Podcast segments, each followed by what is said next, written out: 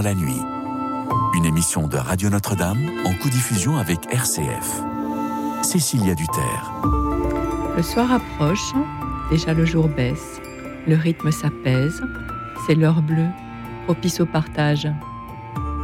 Bonsoir à toutes, bonsoir à tous, chers amis, chers auditeurs de Radio Notre-Dame et de RCF. Je suis ravie d'être avec vous ce soir en compagnie de Philippe Royer et de Père Erwan Chotti, nos invités, pour réfléchir et échanger autour de cette question face à l'avenir incertain, comment gardez-vous l'espérance?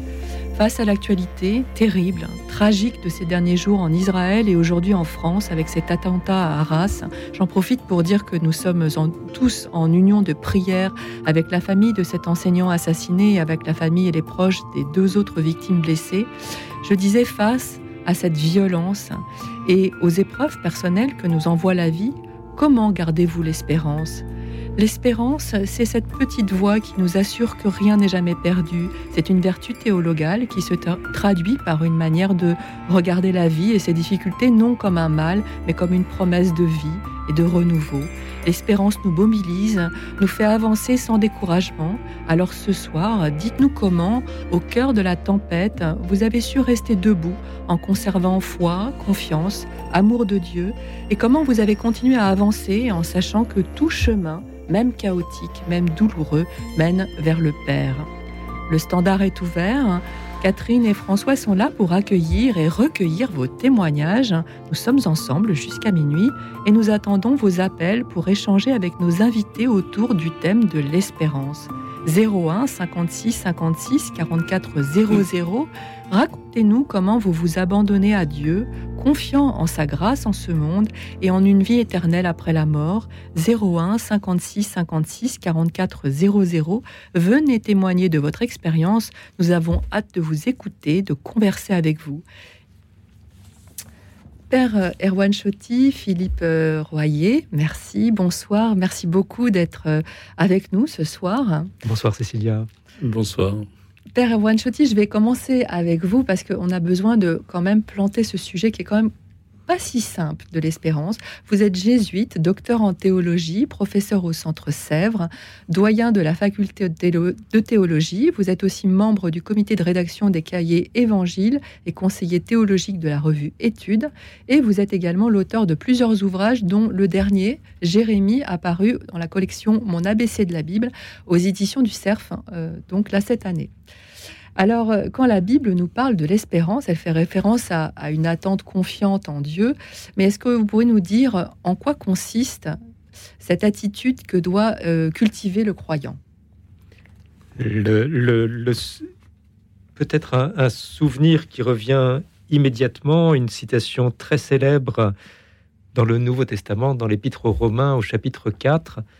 Paul euh, se souvient de l'histoire d'Abraham et il dit de lui qu'il a espéré contre toute espérance. Formule étrange et mystérieuse, Abraham a espéré contre toute espérance. Et si on se souvient de cette histoire racontée à partir du chapitre 12 de la Genèse, on voit bien qu'Abraham reçoit une promesse immense de Dieu d'avoir un pays, une descendance immense, alors que tout s'y oppose. Tout s'y oppose. Euh, sa femme et lui n'ont pas d'enfants il y aura plein de, conflits avec les, petits rois et les seigneurs locaux, euh, et il espère contre toute espérance. C'est-à-dire que son espérance vient de la parole qu'il a entendue, qu'il a mis en route, et pas d'abord de l'observation de sa situation présente, qui est de fait euh, désespérée. Donc l'espérance chrétienne, elle est habitée par une tension qui, qui regarde de fait tout ce qui est difficile et obscur et incertain dans le présent, mais qui se souvient d'une parole euh, forte, indubitable qu'il a mise en route. Et cette parole, c'est cette parole-là qui nous donne confiance, en fait. Donc c'est cette attitude de confiance en référence à cette parole que nous devons, nous, croyants, essayer, parce que c'est difficile, hein, de cultiver euh, euh, au quotidien. Voilà, c'est moins une, une vertu qu'on posséderait soi-même mm. qu'un souvenir d'une relation à un Dieu infiniment plus grand que nous et que notre histoire. C'est une espérance en quelqu'un. Philippe Royer, Euh, vous êtes euh, euh, l'ancien président de national des entrepreneurs et dirigeants chrétiens. Vous avez longtemps été directeur général d'un groupe national dans le secteur agricole. Vous avez récemment pris la présidence de Fratello, association dont l'objet est de contribuer à ouvrir la porte de l'Église aux, personnes pauvres et fragiles. On, va en parler pendant l'émission. Vous êtes également président fondateur de Keros, euh, Sens et Performance, spécialisé dans l'accompagnement et le coaching de dirigeants d'entreprise et vous êtes l'auteur euh, de S'engager pour le bien commun. Un dirigeant partage son espérance, paru aux éditions de l'Emmanuel l'an dernier, en 2022. Alors moi, j'aimerais d'abord qu'on parle un peu de votre parcours personnel, parce que c'est ce parcours qui est, euh, je trouve, très singulier et exemplaire, qui vous amène à poser un regard euh, d'espérance et à proposer des, des, pistes à chacun pour justement s'engager, comme vous le faites, au service du bien commun. Alors racontez-nous un petit peu votre histoire. Peut-être mon histoire, c'est la chance d'avoir des, parents chrétiens, une, grand-mère qui m'a beaucoup marqué sur mon chemin de foi, des rencontres euh, qui quelque part nous, ramènent en rencontre avec Dieu et qui m'ont fait dire que dans ce monde euh, dans lequel on a une succession de crises, d'ailleurs qui s'accélèrent, qui s'amplifient, parce que on, a ces crises s'amplifient quasiment depuis, euh, je veux dire, depuis une 30 à 40 ans.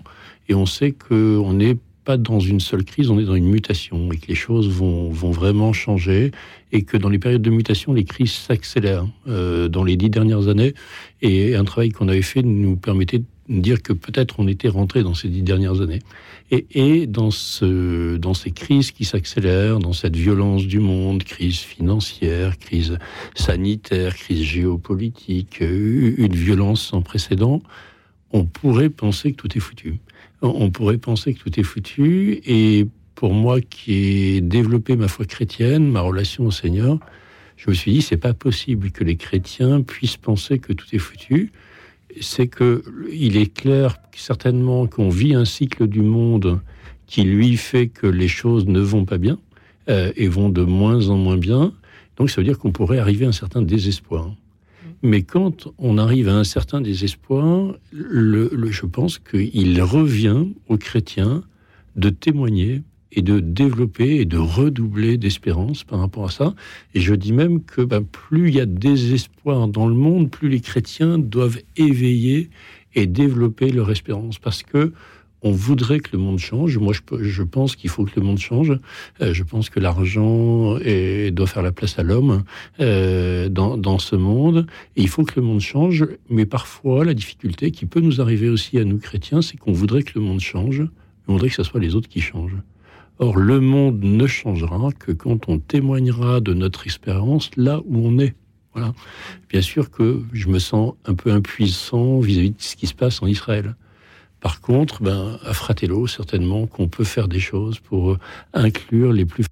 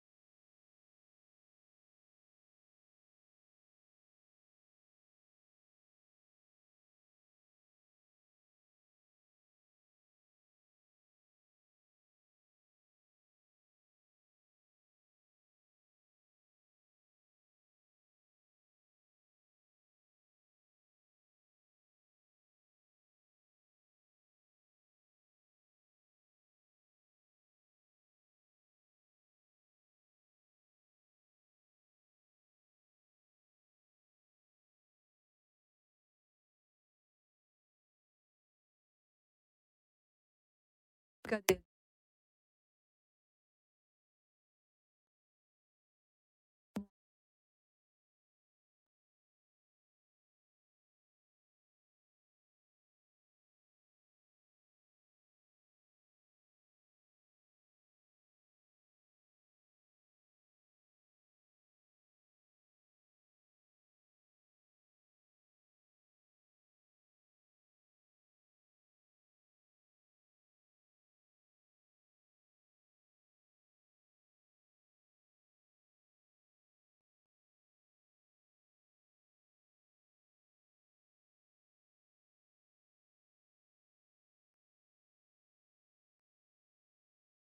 de la tradition biblique, c'est souviens-toi. Souviens-toi. Je suis frappé comme on, aborde fréquemment des crises avec un, manque de mémoire, comme si c'était la première crise qui nous était arrivée. Je prends un, petit exemple quand euh, Notre-Dame de Paris a brûlé.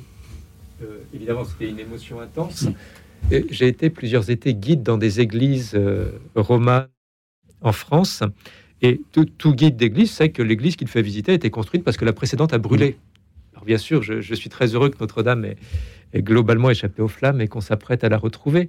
Mais on avait l'impression que les gens réagissaient comme si c'était la première fois qu'une église brûlait, alors que si on avait des églises gothiques avec des voûtes aussi belles qu'on admirait, c'est que ça a été inventé pour que l'église résiste à l'incendie. Enfin, l'humanité, l'humanité, le christianisme sait que les églises brûlent. Et voilà. Et si on n'a plus de mémoire, on est pris par toutes ces nouvelles perdues.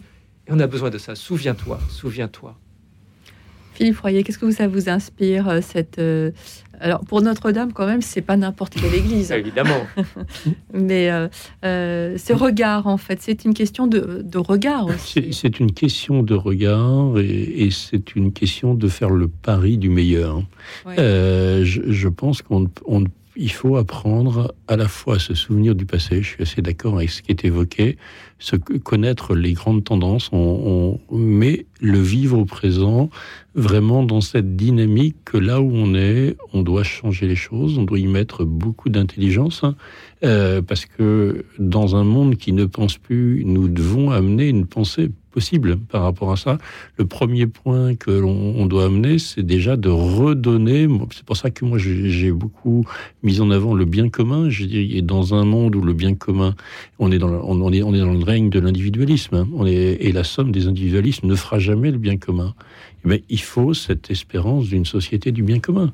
Et, si on a cette espérance d'une société, société du bien commun, une société dans laquelle chacun est invité à remobiliser ses talents, une société dans laquelle on prend conscience de notre capacité à être co-créateur du monde. Et l'espérance, c'est honorer le fait que Dieu nous fait co-créateurs. Et, donc, si Dieu nous fait co-créateur, il faut lui faire confiance. Hein. Euh, il faut être son outil. Il ne faut pas être obstacle à ce qu'il a prévu pour nous. Et il faut le faire, je pense, avec l'inclusion des plus fragiles. Il n'y a pas d'espérance euh, en exclusion. Euh, et on est dans un monde où il y a beaucoup, beaucoup trop d'exclusion. Dans l'inclusion des plus fragiles et dans le respect de la planète, c'est la Audate aussi, et c'est le dernier texte du pape encore, qui, qui nous rappelle. Mais on peut, quelque part, le texte du pape, moi je le vois comme une interpellation et un réveil. Réveillons notre espérance. Nous, sommes comme des personnes anesthésiées par la société de consommation et qui auraient besoin de leur dose de drogue supplémentaire chaque jour. Et quand on est pris comme ça, on est devenu un individu. Vous savez, individu, on met individualiste. Il faut redevenir une personne. Je pense qu'on ne, on ne trouve l'espérance que quand on redevient une personne. Donc il faut rétablir la dignité de beaucoup, beaucoup de gens qui, qui sont perdus. Et, il faut leur redonner cette espérance. Et bien sûr, on reparlera certainement de la prière. Euh, il n'y a pas d'espérance sans vie profonde. Justement, euh, Père Wanchetti, on peut peut-être parler de, justement de la prière. C'est quand même une façon de se recentrer euh, fondamentale et de peut-être retrouver le sens. Oui. je suis très, très, très marqué en, en entendant votre question, j'y réfléchissais avant de, rejoindre les studios ce soir, par la prière des psaumes. Et euh, ceux parmi les auditeurs qui, fréquentent les psaumes savent que les, psaumes n'ont pas peur de dire tout ce qui leur fait peur et tout ce qui les, fait douter de l'avenir. Euh, il y a quelques mots qui, me reviennent. Des profondeurs, je crie vers toi, Seigneur. Euh, quelqu'un qui parle de ses ennemis et qui dit Des chiens m'entourent, mes ennemis méditent le mal contre moi. Euh, il y a quelque chose de profondément salutaire à avoir une prière où on ose dire à Dieu euh, ce qui nous fait peur autour de nous. Je crois que l'espérance chrétienne, elle vient pas comme, euh, comme la, piqûre d'anesthésiste du dentiste qui dit et maintenant je peux travailler et vous ne sentirez plus rien. Elle vient d'avoir regardé les choses en face, de les avoir regardées avec Dieu et dans, dans toutes leurs difficultés, et de sentir que tout n'est pas dit. Donc là, la, prière des psaumes nous apprend, je crois, à être en vérité devant Dieu. Euh, c'est-à-dire, on peut pas, on voit bien, on peut avoir des espérances faciles quand les choses vont bien pour nous, mais il y, a des moments où les espérances faciles ne tiennent plus, et il faut retrouver euh, des vraies espérances dans l'obscurité. Et donc, ne, pas se laisser couper de la prière par des situations difficiles, c'est, je crois, ce que nous apprennent les psaumes. Très bien. Je vous propose de faire euh, une petite pause musicale. J'invite les auditeurs à, nous appeler parce que pour l'instant, il n'y a pas beaucoup d'appels au standard, mais je dois dire que nous avons eu des petits problèmes techniques, donc sans doute euh, est-ce lié. 01 56 56 44 00 pour échanger autour du thème de l'espérance face aux multiples conflits, euh, tensions, épreuves que la vie nous donne de traverser. Comment gardez-vous l'espérance? Venez nous parler de votre expérience en appelant le 01 56 56 44 00. Et avant vos premiers témoignages, je vous propose d'écouter les petits chanteurs à la croix de bois qui nous chantent magnifiquement l'espérance. Écoute dans la nuit, une émission de Radio Notre-Dame en co-diffusion avec RCF. Le front penché sur la terre, j'allais seul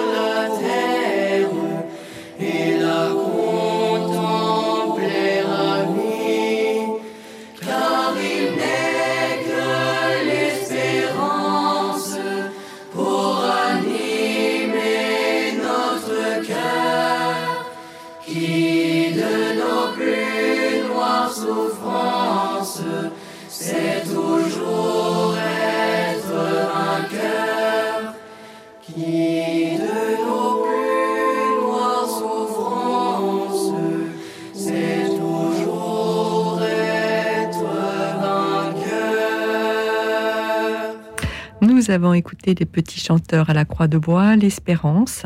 Merci aux auditeurs qui commencent à nous appeler au 01 56 56 44 00 pour témoigner autour de ce thème euh, de l'espérance. Nous sommes en compagnie de Philippe Royer, auteur de S'engager pour le bien commun, édition d'Emmanuel, et du père Erwan Chotti, jésuite et enseignant au Centre Sèvres. Et nous avons Luc en ligne. Bonsoir Luc merci pour cette émission et puis euh, mes humbles salutations à toute l'équipe. Euh, oui, alors l'espérance, pour moi, euh, je la garde par l'amour de Dieu. Cet amour euh, euh, par lequel nous sommes aimés.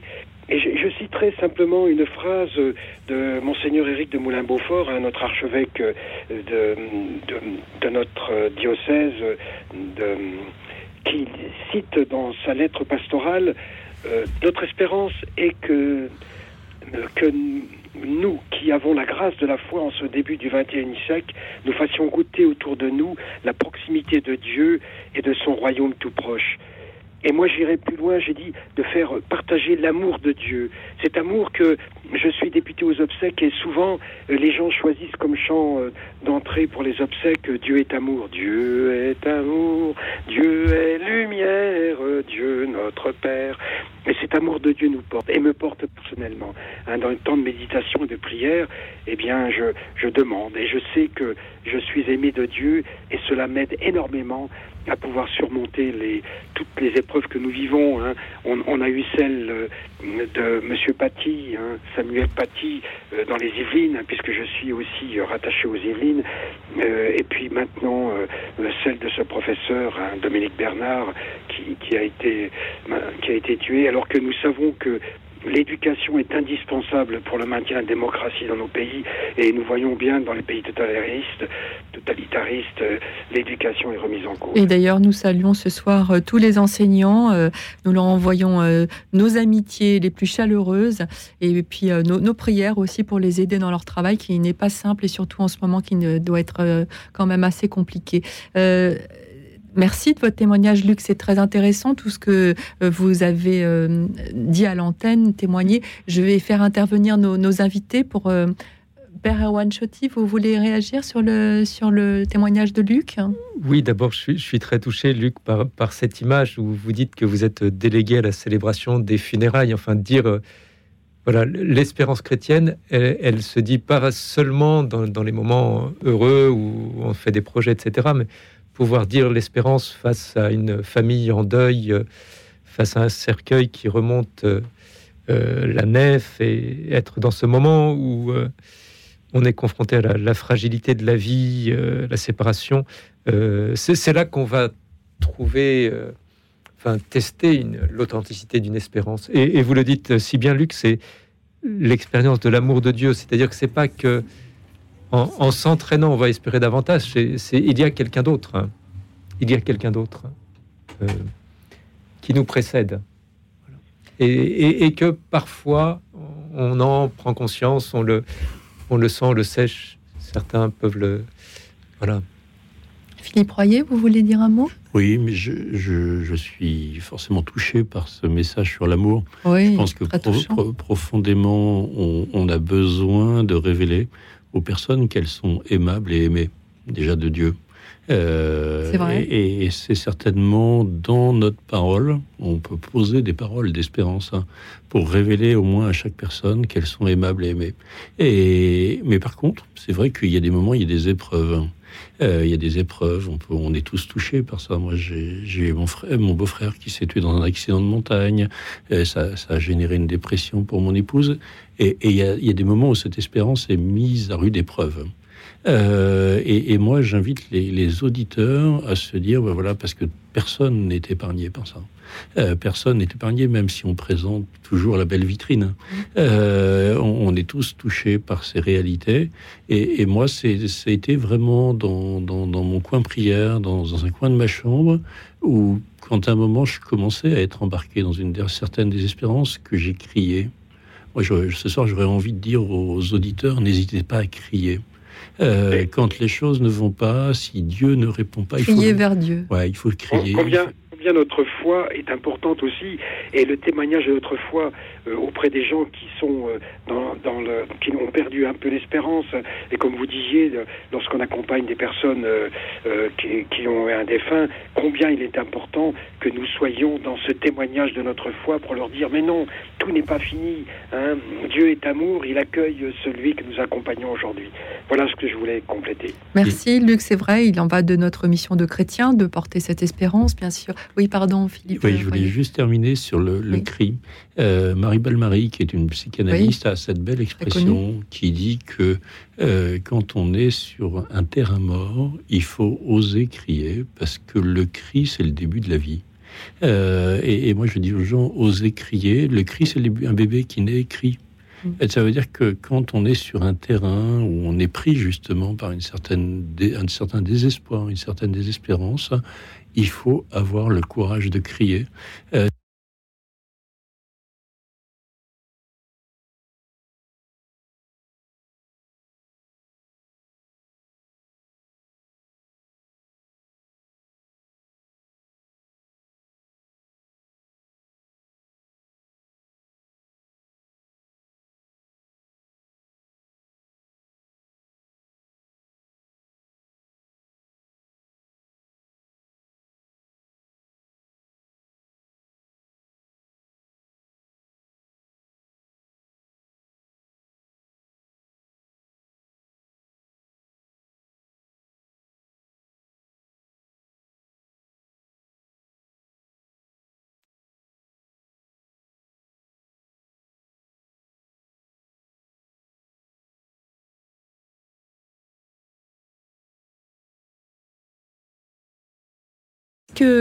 qu'est-ce que vous inspire ce que vient de dire euh, euh, Philippe Royer euh, à propos du cri J'avais envie de vous poser une question qui, rejoint celle-ci.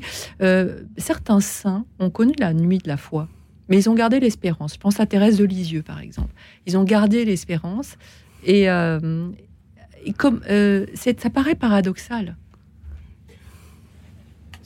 Ça, paraît paradoxal, vous avez raison, Cécilia. Euh, mais, mais, je crois que notre. Euh, nous, sommes beaucoup des, êtres religieux, mais notre euh, caractère religieux, il faut l'évangéliser peu à peu. et nous ne croyons pas en un, gentil vieillard barbu qui regarde tout ça de là-haut et qui, qui fait je ne sais pas quoi d'ailleurs. et sur l'exemple du cri, alors c'est toujours compliqué de savoir ce qui est bon pour une personne, mais c'est un chemin. Le, modèle, c'est Jésus sur la croix. Euh, voilà, nous sommes les disciples de quelqu'un qui a dit Mon Dieu, pourquoi m'as-tu abandonné? Alors, et, ce que beaucoup de chrétiens diront non, c'est un blasphème et n'oseraient pas dire cela, mais Jésus euh, n'avait pas d'autre chemin pour rester en relation avec son Père que celui-là. Donc, donc euh, ce, qui s'effondre dans, une série d'épreuves, c'est euh, une attitude religieuse euh, insuffisamment évangélisée. Enfin, je dis ça sans savoir ce qui m'attend après. Hein. Mmh. Euh, bien sûr, pas, pas comme si j'en étais indemne moi aussi. On me dit que Jean est de nouveau avec nous en ligne. Est-ce que vous êtes là, Jean? Alors, on me dit, dit qu'il est là, mais il n'est pas là. Alors, décidément, c'est très, très compliqué ce soir dans ses comptes. Il est là, mais on ne l'entend pas. On n'entend pas Jean. Alors, euh, est-ce que vous êtes là, Jean? Est-ce que vous êtes avec nous? Vous appelez de Montpellier. Alors peut-être je peux dire euh, ce, que Jean euh, a, marqué sur sa fiche. Ben, je, suis ah, là et ah, je bah, vous, entends. Ah bah très bien, bah formidable. Écoutez, nous euh, ne vous entendez pas, alors c'est un petit peu ben compliqué ce vous avez quelques petits problèmes techniques ah, Plus que des petits là, c'est des gros, mais c'est pas grave. Je pense que les auditeurs seront indulgents avec nous. Nous faisons notre mieux sur ce plateau. Alors dites-nous, Jean, on, vous écoute. alors moi je vais vous dire, je j'appelle pour témoigner et pour donner justement euh, de l'espérance à ceux qui désespèrent. Parce que moi, je sors d'une période de désespoir. De désespoir euh, très grave parce que j'ai fait une dépression pendant plus d'un an et demi. Et je n'ai, je n'ai jamais renié mon baptême. Parce qu'à un moment donné, euh, il y a pas mal de gens qui actuellement renient leur baptême. Moi, je n'ai jamais renié le baptême. Et j'ai toujours crié vers le Seigneur. C'est vrai que j'ai, il ne s'est pas passé une journée sans que je prie le Seigneur pour qu'il me tire de là. Et le Seigneur restait silencieux. Donc c'était encore plus désespérant parce que j'en arrivais à même douter de ma foi. Et il se trouve que, ce serait trop long à expliquer, je suis en train de sortir de cette période de désespoir je suis en train de sortir de ma dépression qui a duré un an et demi. Je tiens à le préciser parce qu'il y a certains auditeurs peut-être qui vivent des situations similaires. Et c'est justement pour leur donner l'espérance que je témoigne ce soir, parce que je suis en train d'en sortir, et je m'en suis pas sorti tout seul. Je m'en suis sorti grâce à mon psychiatre, qui m'a bien accompagné, et je m'en suis sorti grâce aux autres. Parce que euh, j'ai retrouvé, grâce à un concours de circonstances, le contact avec d'autres personnes et que ça m'a sorti de ma dépression. Et actuellement, je suis dans une phase justement d'espérance, parce que c'est vrai que nous sommes dans un monde qui ne porte pas l'espérance, mais je dirais que nous sommes dans un monde qui, atteint le paroxysme du matérialisme. Euh, matérialisme qui justement ignore la spiritualité et que c'est ce qui manque le plus à notre monde actuel. Parce que si nous voulons espérer, il nous faut vivre dans l'esprit. Et nous vivons trop dans le matériel. Alors ça ne veut pas dire qu'il faut ignorer le matériel. Mais euh, il faut un juste milieu à tout. Je crois que nous avons besoin de pain pour vivre, nous avons besoin d'un toit pour pouvoir nous abriter, mais nous avons aussi besoin de liens sociaux. Et le lien social, c'est ça, c'est la fraternité. Et je pense que nous sommes dans un monde qui est en train d'oublier la fraternité, et c'est ce qui est en train de nous perdre quelque part, parce que nous ne nous en sortirons que, que nous nous en sortirons pas seuls, chacun dans son coin, mais nous nous en sortirons ensemble. Et l'espérance, je la mets avec la fraternité. Philippe Royer, je, voulais faire réagir sur ça parce que c'est vraiment votre. Enfin, c'est le domaine de tout le monde, mais c'est particulier. Je pense à Fratello aussi. Oui, donc plusieurs points. Je pense que le premier, c'est qu'il n'y a pas d'espérance sans persévérance. Hum. C'est-à-dire que euh, les réponses de Dieu, la temporalité de Dieu est différente de la temporalité des hommes, et Dieu répond souvent peut-être différemment de ce que l'on peut imaginer. Moi, j'ai constaté, et Jean le dit, c'est que souvent Dieu nous met des bonnes personnes sur le chemin. C'est-à-dire que euh, quand, on, quand on reste persévérant, y compris quand on a le sentiment qu'il n'y a rien, je pense que Dieu aime nous voir persévérants et, de nous voir fortifier notre, notre foi. Et donc, il nous met ces bonnes personnes. Je pense que l'autre point, c'est que la foi n'exclut pas l'accompagnement humain et le fait que vous ayez fait appel à un psychologue, un psychiatre, il faut avoir cette humilité de savoir que il faut aussi se faire aider humainement par rapport à ça. Et puis, vous parlez effectivement de la fraternité qui me touche parce que Fratello, euh, c'est la journée mondiale des pauvres, c'est cette espérance que euh, moi je suis vraiment dans l'espérance que cette Église va renaître très fortement de, de faire Église avec et pour les pauvres. Euh, et, pourquoi euh, Pourquoi? Parce que d'aller vers les plus précaires nous fait du bien. Et, on est dans un monde où quand même il y a beaucoup de mauvaises nouvelles et beaucoup d'anxiété. De faire du bien aux autres nous fait du bien. Le, pauvre nous révèle notre vulnérabilité, donc il nous aide à développer notre espérance quelque part par rapport à ça. Et puis le pauvre, c'est la rencontre de Dieu. Pour moi, c'est la rencontre du Christ. Hein. Et donc, on a envie de rencontrer le Christ. Bien sûr qu'on va le rencontrer dans l'Eucharistie, on va le rencontrer dans l'adoration. Mais je pense qu'on a, on a vraiment un chemin à la rencontre du pauvre. Et, et parce que on a tous à prendre conscience que nous sommes tous pauvres. Hein. Euh, nous sommes tous pauvres, mais que Dieu nous sauve et qu'il faut être dans cette confiance-là. Jean, on va, on va aussi interroger le père Erwan Chotti sur euh, votre témoignage qui est très riche, qui a, qui a multiples facettes. Euh, père Erwan Chotti, qu'est-ce que vous inspire Merci beaucoup, Jean. Euh, et, en vous écoutant et en repensant au, au, témoignage précédent, je me dis peu à peu qu'il y a quelque chose de difficile pour un, un, chrétien, c'est de d'entendre le désespoir d'un autre et, de trouver l'attitude juste. Euh, et, vous dites bien qu'à la fois comment vous, vous sortez maintenant euh, de l'épreuve et puis avec un désir de témoigner. Et, mmh. comme on a besoin aussi dans, ces moments euh, d'obscurité et de difficulté d'être respecté dans cette épreuve. Mmh. Euh, il n'y aurait rien de pire qu'un chrétien qui, qui, ne voudrait pas reconnaître le, le désespoir de l'autre. Donc il y, y a, une espérance à trouver et qui nous permet d'être fraternellement présents à ceux qui désespèrent, euh, sans, sans perdre l'espérance, mais sans la projeter trop vite, sans, sans refuser d'écouter euh, ce qui se dit chez l'autre aussi. Mais, mais, le chrétien peut aussi passer par le désespoir. Ah, mais tout à fait. Hein? Et, et c'est euh, c'est pas parce qu'on a la, foi euh, qu'on ne passe pas par le désespoir. Et, c'est ce passage qui est difficile parce qu'en fait, euh, tout à l'heure vous disiez qu'il ne faut pas hésiter à crier vers le Seigneur, mais j'ai j'ai crié vers le Seigneur, c'est sûr. Et, et, je pense que si les auditeurs qui nous entendent ont envie de crier, ils ont le droit de crier vers le Seigneur, Seigneur, Seigneur, pourquoi m'as-tu abandonné? Je, suis tout à fait d'accord avec ce qui a été dit tout à l'heure. Le Christ lui-même s'est adressé à son Père, euh, dont lui aussi a connu quelque part le désespoir.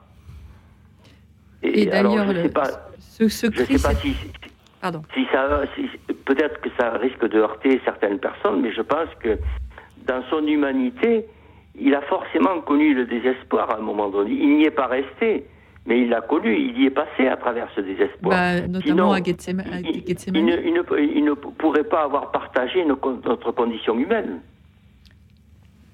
Père, Père c'est vrai, il a connu des instants, on, le sent dans son humanité vaciller, le Christ. Vous êtes d'accord avec cette avis Oui, oui, alors, euh, je, je, euh, je, vous voyez, je suis, enfin, vous qui êtes dans le studio, vous voyez, je suis perplexe.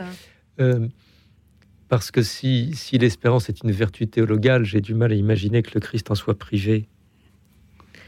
Dire, mais, mais, mais là où nous nous rejoignons tout à fait, c'est qu'il y a beaucoup à apprendre à contempler, une fois qu'on a un peu de, vie chrétienne derrière soi, à, contempler ces scènes de la passion euh, du Christ trahi, abandonné, donnant sa vie, euh, arrêté, euh, torturé et mis à mort, et de voir comment il y réagit. Mais il n'y est jamais sans, qu'il reste une, force de prière qui le tourne vers son Père. Même si c'est pour dire le, un cri terrible, il a cette prière. Donc il est il traverse sans doute une désillusion immense. Je ne suis, pas, je suis pas tout à fait d'accord avec vous. Je pense que l'humanité du Christ euh, fait que il est passé par euh, notre condition. Et euh, ça ne veut pas dire qu'il y est resté, il en est sorti. Hein, mais il est passé par nos chemins. Et donc forcément, il a dû connaître ces moments de désespoir. Euh, j'insiste bien, il n'y est pas resté, il en est sorti. Mais il a fallu qu'il le vive. Il a fallu qu'il vive notre condition humaine. Alors, euh, attention là aussi de ne pas trop idéaliser le Christ, le Christ, il, a vécu notre condition humaine, donc forcément, il est passé par nos chemins. En tout cas, Jean. J'insiste lourdement là-dessus. En tout cas, Jean, merci beaucoup d'avoir témoigné ce soir de votre propre parcours, qui n'était, c'était pas simple, hein, et c'est, quand même très intime aussi ce que vous nous avez confié, et très beau. Donc, euh, maintenant que vous allez mieux, et que vous pouvez porter justement cet espoir. Merci de nous avoir euh, euh, témoigné votre expérience. Hein. Merci beaucoup d'avoir appelé ce soir, Jean. Euh, Continuez, chers auditeurs, à nous appeler au 01 56 56 44 00 pour témoigner autour de cette question. Face à l'avenir incertain, face à la violence, face à la, difficulté de la vie, comment gardez-vous l'espérance? 01 56 56 44 00. Et pour l'heure, je vous propose d'écouter Guy Béard, L'espérance folle. Écoute dans la nuit, une émission de Radio Notre-Dame en co-diffusion avec RCF.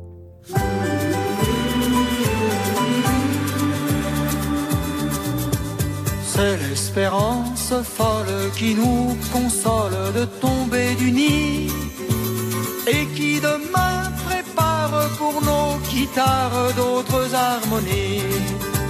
S'élève l'espérance dans le silence soudain de la nuit et les matins qui chantent déjà enchantent nos soirs d'aujourd'hui. Mmh, c'est la fête en semaine, viens. Je t'attends, tu le sais, plus rien, plus rien ne nous sépare. Viens, viens, si les larmes t'ont fait du bien, ce sourire est déjà le lien. Avec les beaux jours qui viennent, reviennent, c'est l'espérance folle qui carambole les tombes du temps. Je vois dans chaque pierre cette lumière de nos cœurs battants. La mort c'est une blague, la même vague nous baigne toujours. Et cet oiseau qui passe porte la trace d'étranges amours. Mmh, c'est la fête en semaine, viens. Je t'attends, tu le sais, plus rien, plus rien ne nous sépare. Viens, viens, si les larmes t'ont fait du bien, ce sourire est déjà le lien. Avec les beaux jours qui viennent, reviennent, c'est l'espérance folle qui danse et folle au-dessus des toits. Des maisons et des places, la terre est vaste, je vole avec toi. Tout est gagné d'avance, je recommence, je grimpe pieds nus.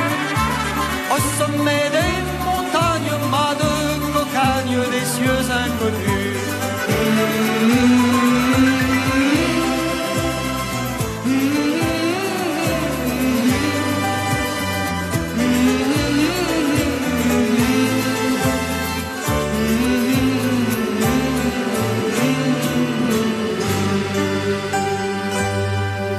Nous avons écouté Guy Béard, L'espérance folle. Merci à tous les auditeurs qui nous appellent au 01 56 56 44 00 pour témoigner de leur confiance en Dieu en toutes circonstances. 01 56 56 44 00. Nous, nous attendons vos appels. Nous sommes avec Philippe Royer, auteur de S'engager pour le bien commun, édition de l'Emmanuel, et du père euh, Erwan Chotti, jésuite, enseignant au Centre Sèvres. Et nous avons Irène en ligne. Bonsoir Irène. Oui, bonsoir. J'espère que vous m'entendez. Oui, on vous entend. Nous aussi, on est, on est heureux de vous entendre. je vous remercie. En tout cas, merci aux deux personnes qui sont présentes et à tous ceux qui interviennent pour ce sujet évidemment majeur dans le temps très particulier que nous vivons et pour lequel nous essayons d'apporter une réponse une réponse, moi en tant que je suis médecin, et j'ai été évidemment très longtemps confrontée, je continue de l'être, à des situations euh, très graves, redoutables, mais où toujours l'espérance a transpercé, a été le fil, le fil conducteur, l'espérance dans l'amour et dans la miséricorde de Dieu.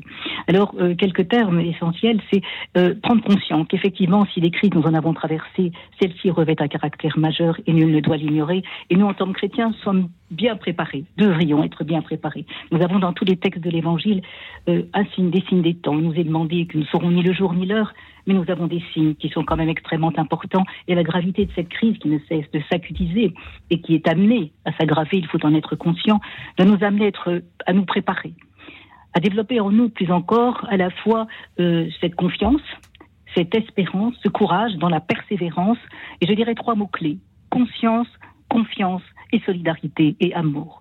Si nous allons, et nous, dans cette passeront par cette phase de tribulation, je le crois, qui n'a fait que commencer. Aujourd'hui, 13 octobre 2023, le jour n'est pas neutre, évidemment, et chacun peut comprendre à ce à quoi nous faisons allusion. Donc, je crois qu'il faut être beaucoup de professions en parler.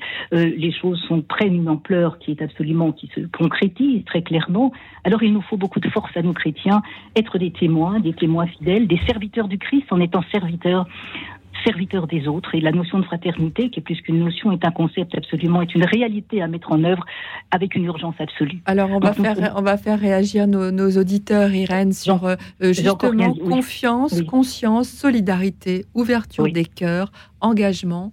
Euh, autant de, valeurs euh, à développer pour s'engager pour le bien commun. Philippe Royer, et puis pour garder cette espérance. Oui, mais je partage avec Irène le fait que, et je suis pourtant, je pense, rempli d'espérance, mais je partage le fait qu'on va vivre des chaos et que les hein chaos vont être plus importants que ceux qu'on voit aujourd'hui Et que, Ils sont déjà pas mal. Hein, oui, ils sont, ils sont déjà Oui, pas mal. mais c'est que le début. Mais je, mais, je, mais je suis assez d'accord que les choses vont s'amplifier. Et, malgré tout, et, et je vais dire euh, même peut-être euh, face à ça, Plus encore. oui, plus encore, peut-être oui. plus encore, oui. notre responsabilité, notre devoir d'espérance est devenu indispensable. Et, et j'aime beaucoup le fait qu'il y ait cette conscience. Vous évoquez conscience et fraternité. J'aime bien, j'aime bien les choses parce que quand à un moment on nie la réalité du monde, on, on a encore plus de problèmes. Je pense que il faut être euh, assez. euh, il faut prendre un petit peu de recul vis-à-vis des médias pour justement Ah oui. regarder cette réalité du monde et ces tendances lourdes et, et- et de se dire que le rôle des chrétiens, c'est de porter des nouvelles tendances positives et pleines d'espérance parce qu'on doit être ces créateurs d'émergence à un moment où beaucoup vont nous dire que tout est foutu. Euh, et, et- et on ne peut pas aller de tout est foutu en tout est foutu. Euh, je- non, non, je- je- je- non, mais je- porter des fruits, au contraire, Voilà. tutti, tutti frutti, les fruits de l'Esprit Saint, parce Oui. que c'est l'air de l'Esprit Saint. Et ça, c'est un appel extrêmement fort aussi, se tourner vers Dieu, reconnaître sa misère, appeler Dieu, il nous répondra, il n'attend que, notre, que le monde se tourne vers Dieu. Et juste pour, ter- juste terminer, Irène, c'était, euh, je, je le sens en vous, que quelque chose de très fort, mais qui, me rejoint, c'est c'est la capacité, je pense, à se faire outil du Seigneur. C'est-à-dire que je pense Oui. que il y, a- il y a un moment quand on est devant cette situation-là, et je vais dire, on est un peu dépassé. Faut, même si on va essayer de mobiliser notre intelligence, je, pense Oui. qu'il y a cet acte de foi. Et, et moi, dans mon chemin de foi, dans mon chemin de vie, ça a été de me dire, mais qu'est-ce qui fait obstacle au Seigneur en moi afin qu'il me puisse Absolument. euh, se diffuser, qu'il puisse que son Esprit Saint puisse me remplir et puisse me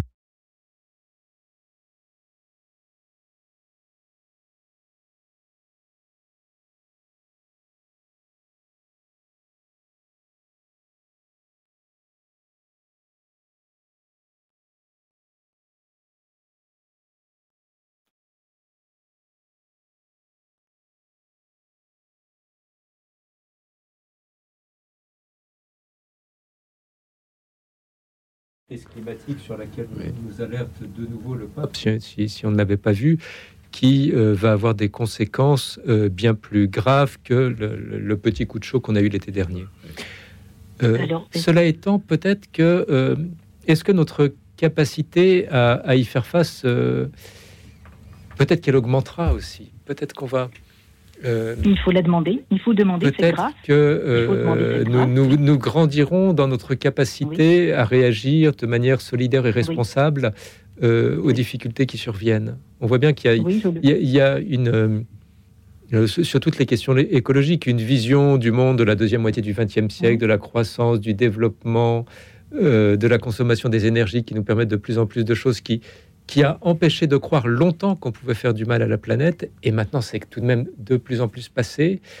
Euh, je vois les, les élans de générosité qui- qu'il y a eu vers des, des vagues de réfugiés, etc. Il y a, il y a Tout à des habitudes oui. qui se prennent et qui peut-être vont nous apprendre petit à petit à, à mieux réagir.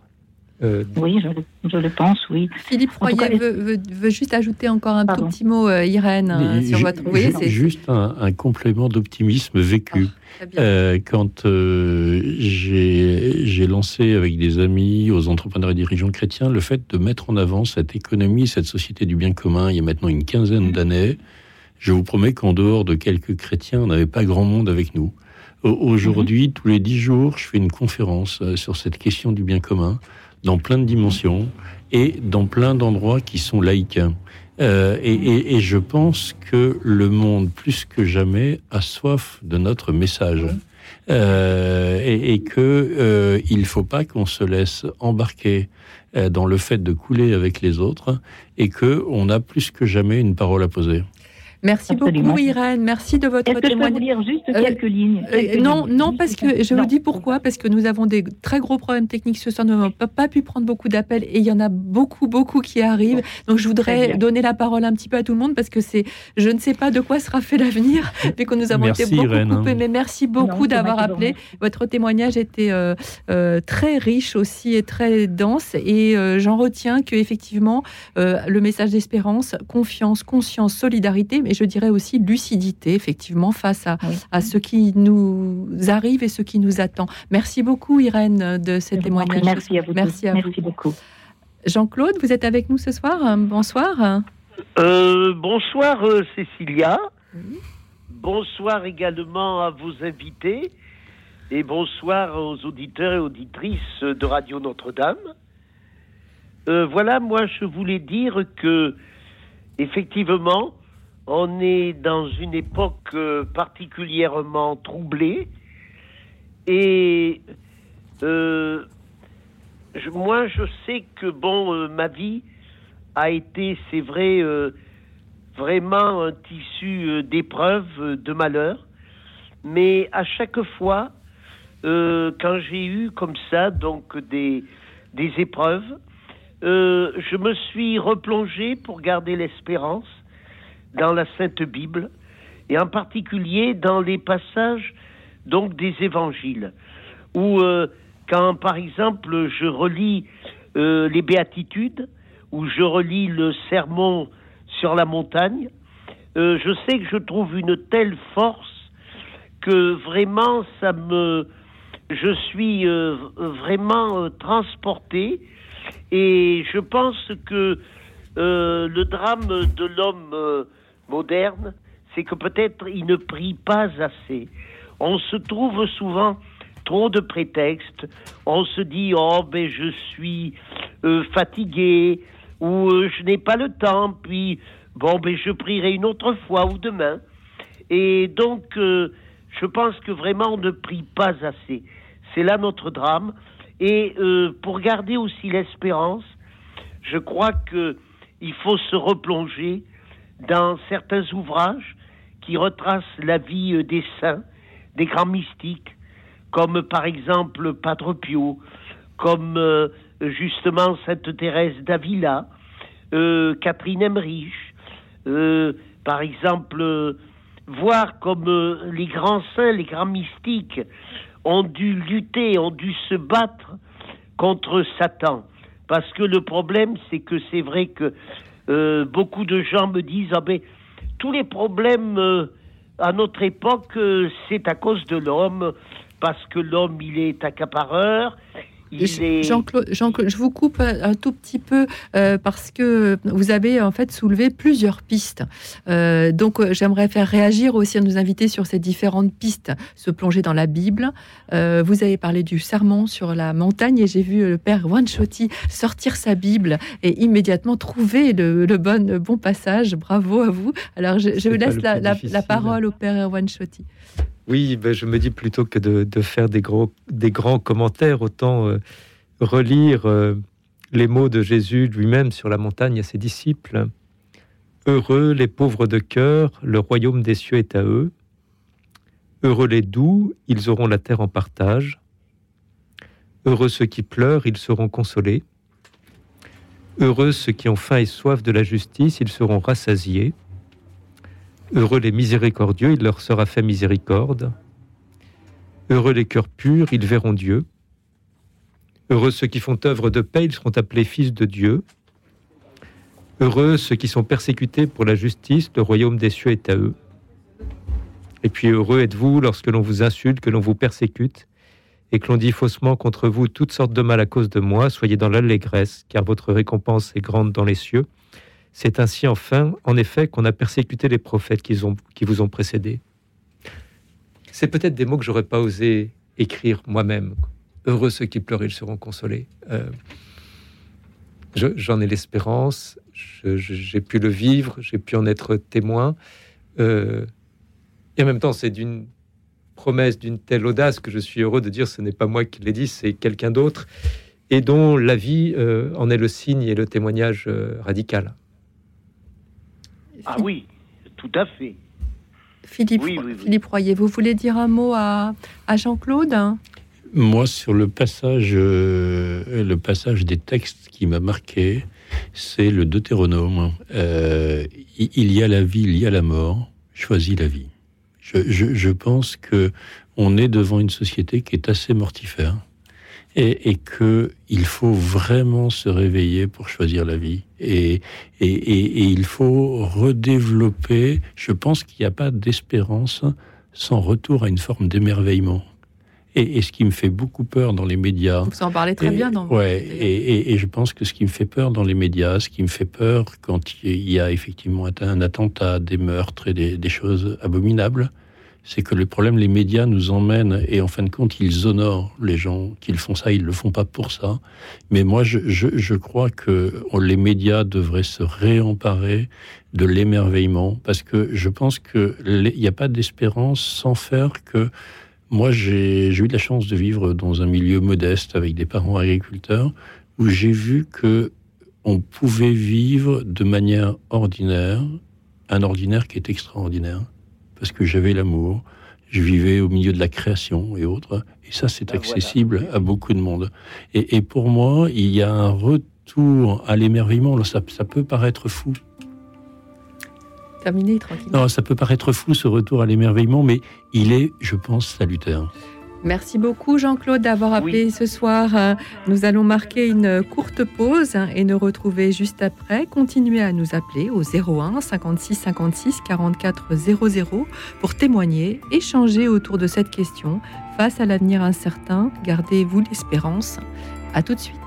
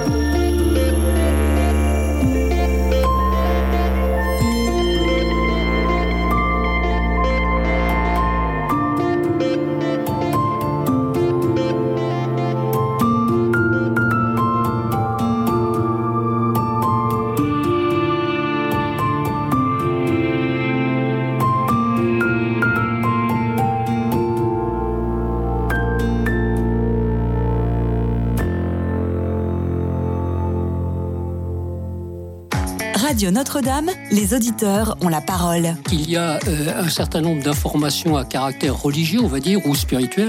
C'est-à-dire que parler du religieux au sens très large ou d'un événement important qui a lieu dans notre église, il n'y a pas beaucoup de radios, il y en a peut-être même qu'une, c'est Radio Notre-Dame. Il y a une ouverture au monde d'une part et on aborde des informations religieuses comme euh, cela devrait être fait par tout le monde. Pour soutenir Radio Notre-Dame, envoyez vos dons au 6 boulevard Edgar Quinet, Paris 14e ou rendez-vous sur www.radionotre-dame.com. Merci.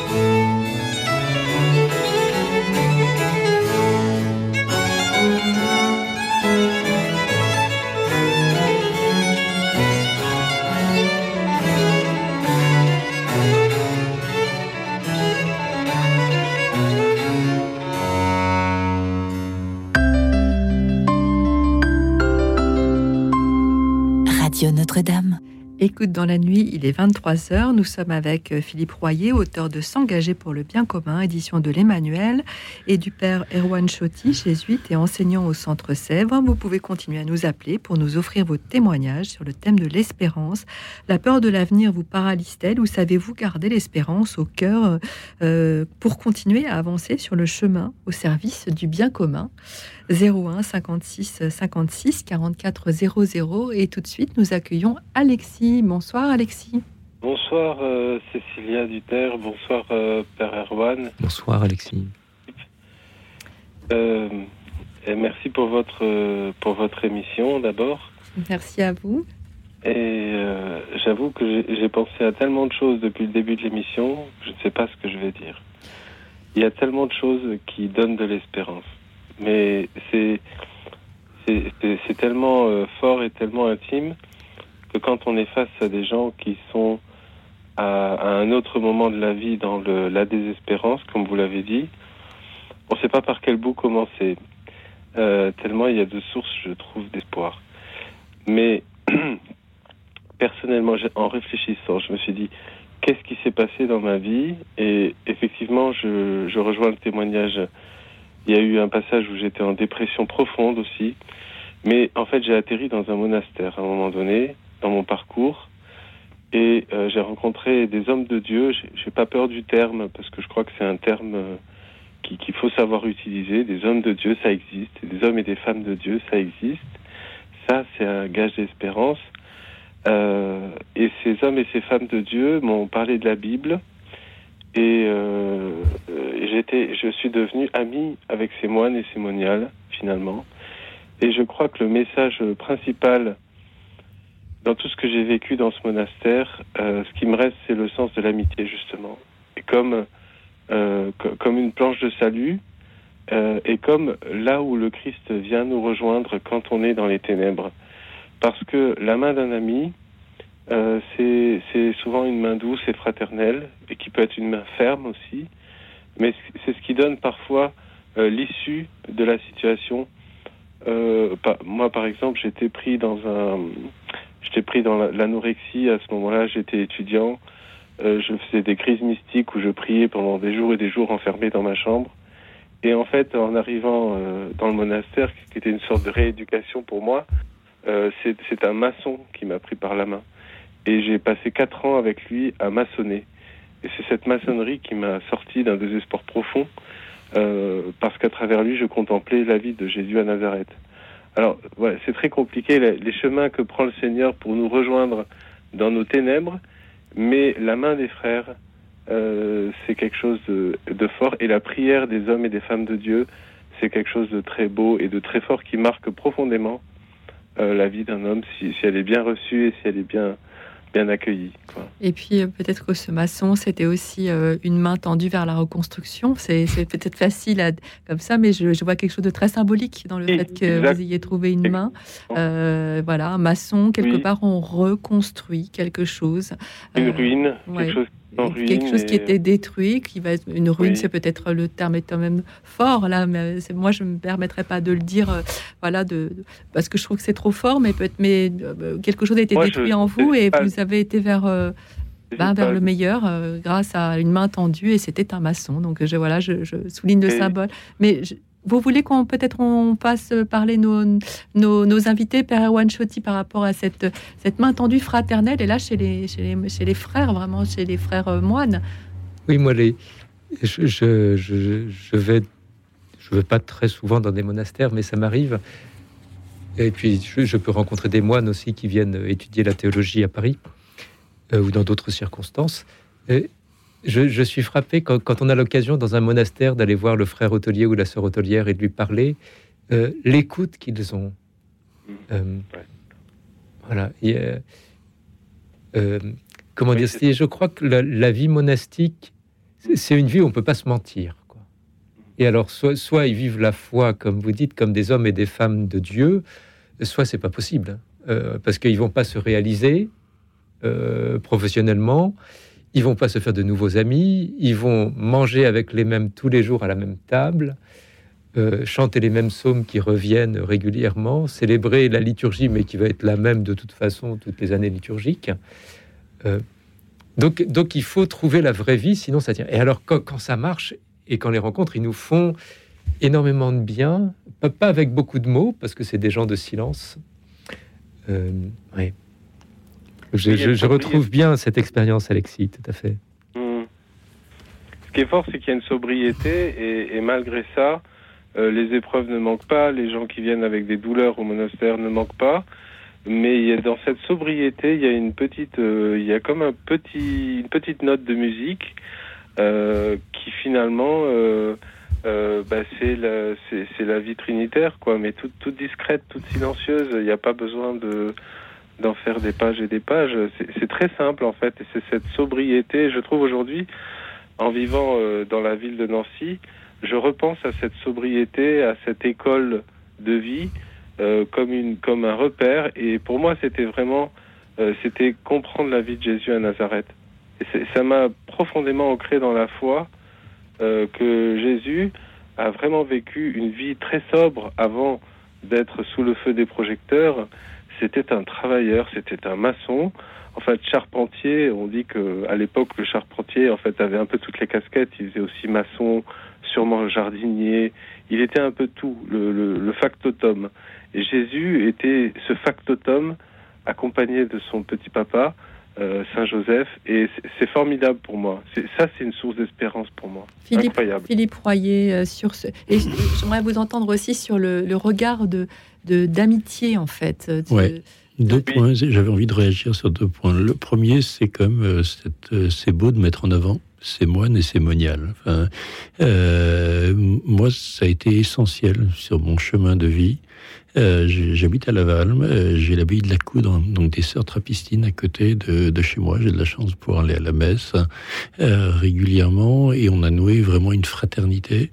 Et, et je sais que beaucoup de choses positives qui se sont passées pour les entrepreneurs et dirigeants chrétiens, beaucoup de choses positives qui se passent pour Fratello, beaucoup de choses positives qui ont été des signes d'espérance dans ma vie, je pense, sont la- au fait que j'ai osé de demander à ces sœurs moniales de porter les, mes engagements dans la prière. Donc je pense qu'il faut, et c'est très beau de les honorer ce soir, parce que je pense que leur rôle est extrêmement important et qu'il va devenir encore de plus en plus important. Et le deuxième point sur lequel je voulais réagir, c'était sur la reconstruction. Euh, je pense que quand quelqu'un va pas bien, et c'est ce qu'en font ces sœurs, ces, ces moines, ces moniales, c'est qu'elles se font présence, simplement. C'est-à-dire qu'il y a peu de mots, et elles se font présence. Et, ça, peut-être que dans un monde où on est un peu agité, est-ce que je me fais présence quand j'accueille l'autre qui est en difficulté toujours quelque chose qui me questionne. Et, et parce qu'on a toujours envie de changer l'autre, alors que un des enjeux majeurs, c'est se faire présence. Simplement avancer, être là. Euh, et après, je pense que ce, ce que j'aime bien, c'est après, c'est la mise en avant des talents. C'est-à-dire que je me suis occupé de prisonniers.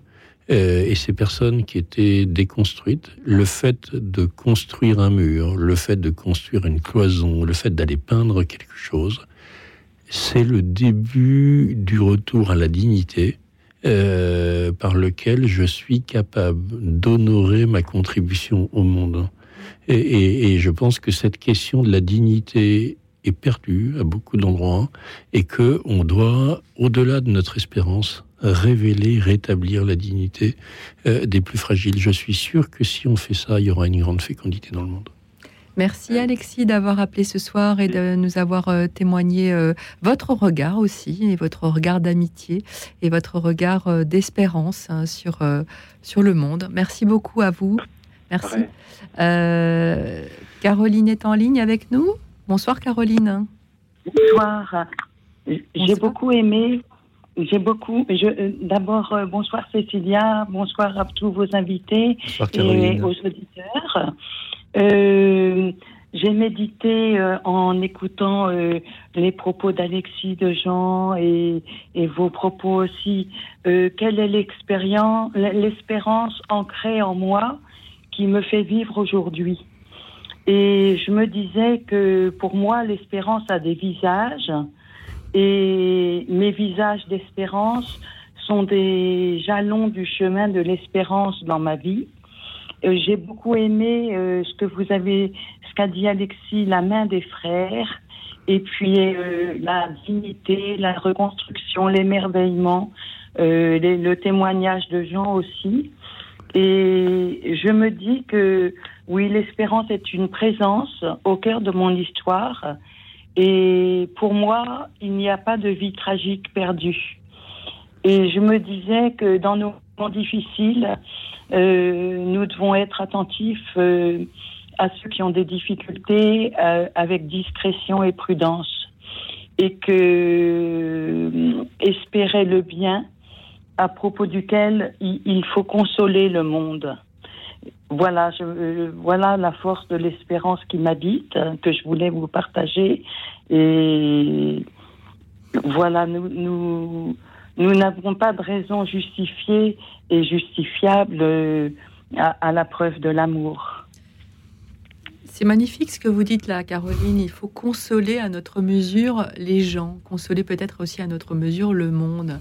Père Erwan Chotti, c'est. Ben, consoler. euh, oui, con- la consolation, je, je trouve que c'est. Vous Voilà. employez le terme, euh, je vois sur l'affiche et vous en avez parlé aussi à l'antenne. Je trouve que ce terme de consolation, il va très bien aussi avec le.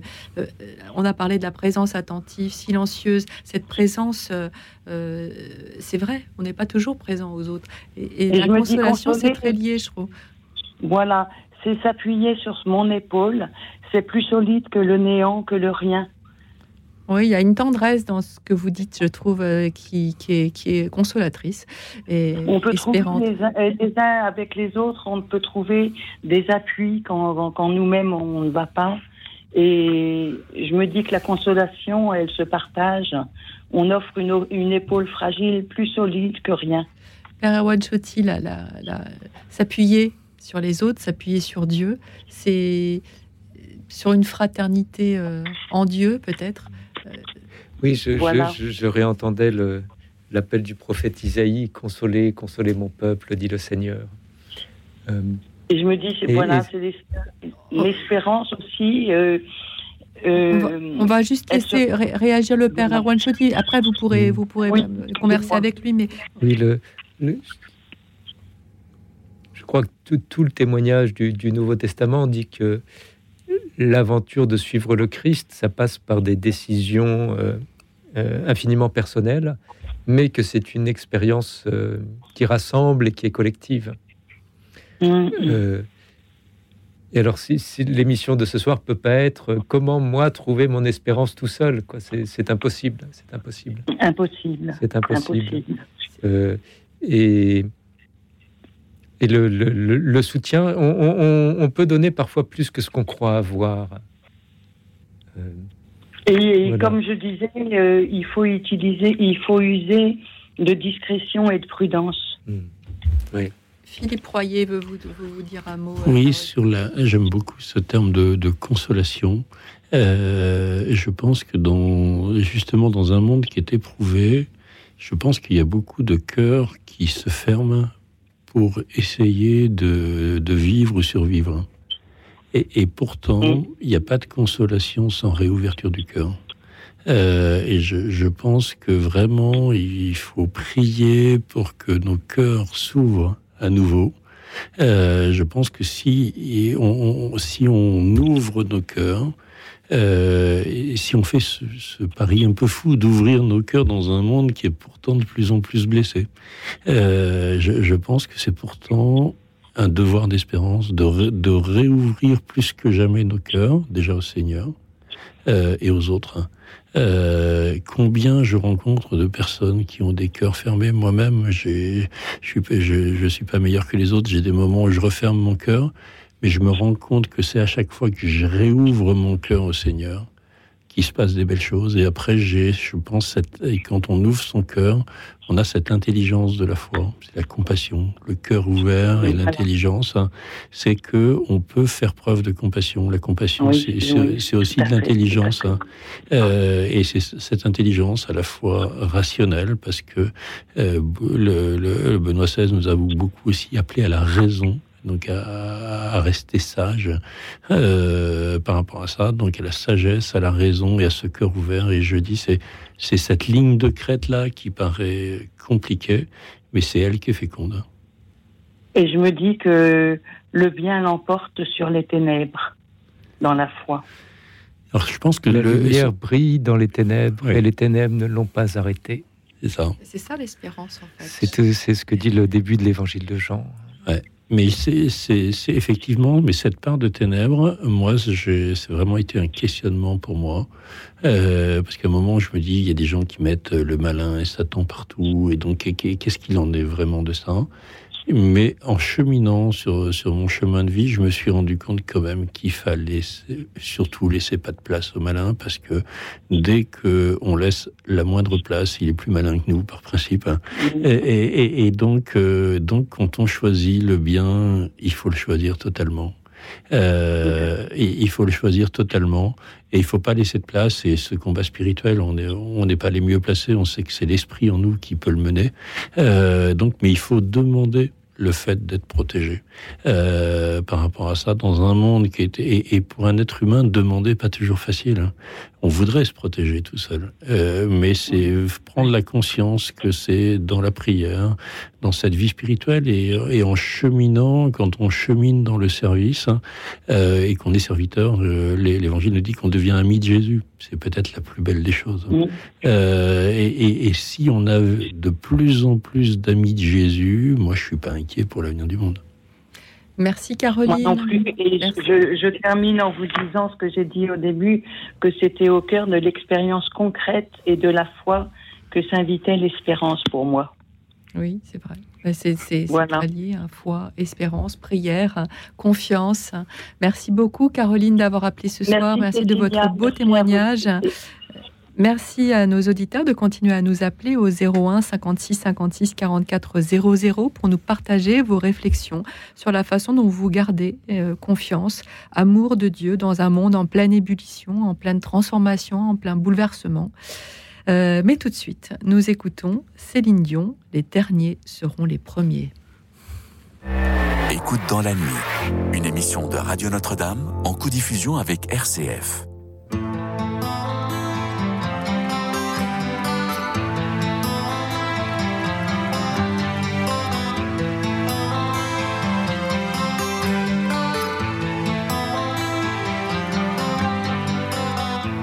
Marcher sans autre but, plus de passé de main fourbue dans le néant du froid de la rue.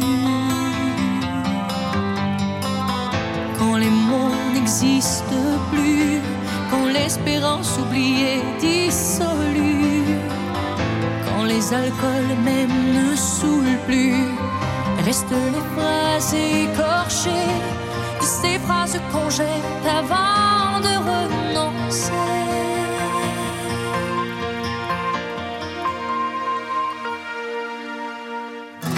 Les derniers seront les premiers dans notre réalité.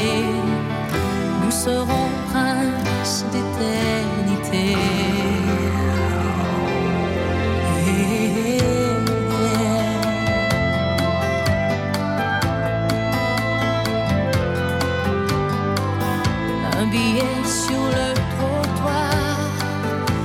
Un journal d'autres histoires, un rayon de soleil au hasard, une fleur abandonnée, ce que les autres ont laissé de côté, plus assez neuf, plus assez. Quand t'as placé tout dehors, ne reste que ces phrases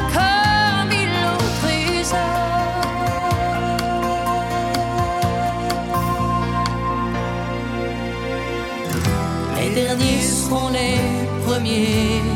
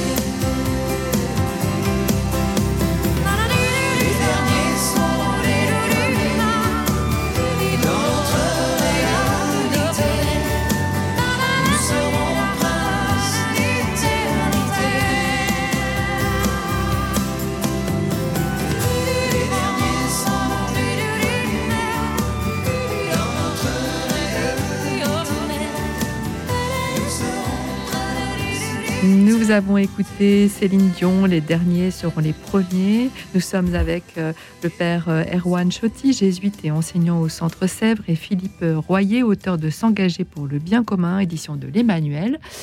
Et nous avons Marilène qui est en ligne, hein, qui a attendu la fin de la chanson. Bonsoir Marilène. Bonsoir. Bonsoir. Merci, pour, euh, merci à vous hein, pour ces, ces émissions, c'est vraiment super. Merci à vous d'appeler surtout. Est-ce que vous pouvez parler un petit peu plus fort dans le, dans le téléphone parce qu'on vous entend mal? Oui. On a des problèmes ce soir un peu techniques. Donc euh, voilà, tout le monde y met un petit peu du sien. On vous écoute Marilène. Vous appelez de Nantes. Près de Nantes, oui. Et euh, ben, en fait, euh, j'ai- je suis tombée malade, comme je dis, à la personne qui, qui a répondu. euh, J'avais 13h30, 14 ans, et ça a été tout un cheminement. Pendant 50 ans, euh, je veux dire que j'ai passé un peu par toutes les, les étapes, si on peut dire, de dépression et autres. Et euh, ben, heureusement, j'ai eu euh, le secours de mes parents, la famille, mes cousins, tout ça. Et j'ai pu dépasser, en fait, mes propres problèmes par l'aide des autres qui m'ont emmené en montagne. J'ai fait un peu de ski. Ensuite, euh, de la randonnée. Et euh, j'ai surtout ce qui m'a aidé le plus, c'est euh, ma maman tenait à ce que je fasse de l'équitation parce que elle avait entendu dire qu'en Amérique les gens fatigués, en, en apprenant monter à cheval, je retrouvais une force, un équilibre. Donc je me suis inscrite avec ma sœur. Ça m'a donné du courage euh, avec elle.